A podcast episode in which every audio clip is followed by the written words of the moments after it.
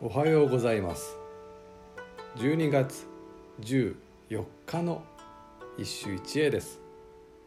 「新古今和歌集」より「色紙内親王」「寒城の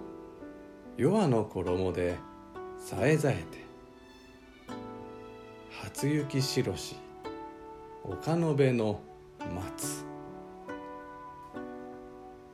寒城の弱の衣で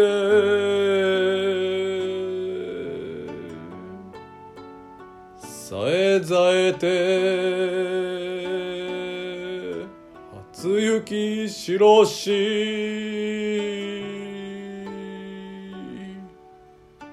丘の上の松。式市内親王の雪である。彼女は新古今時代の歌人ではあるがその歌風は当時数世を得たシュルレアリズムとは距離を置く。どちらかというと後のムーブメント玉葉風雅の写生歌に通じると言えよう。しかし純写生という風でもなく今日の歌のように先日の吉野の山の雪よろしく寒さで雪を知るというような古典的趣向をはらむ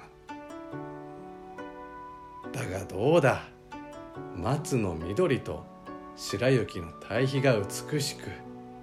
何より作業の調べ麗しく風景以上の歓喜を感じられよう。これほどの実力者新古今にも玉葉風雅でもそうはお目にかかれない。以上今日も素晴らしい歌に出会いました。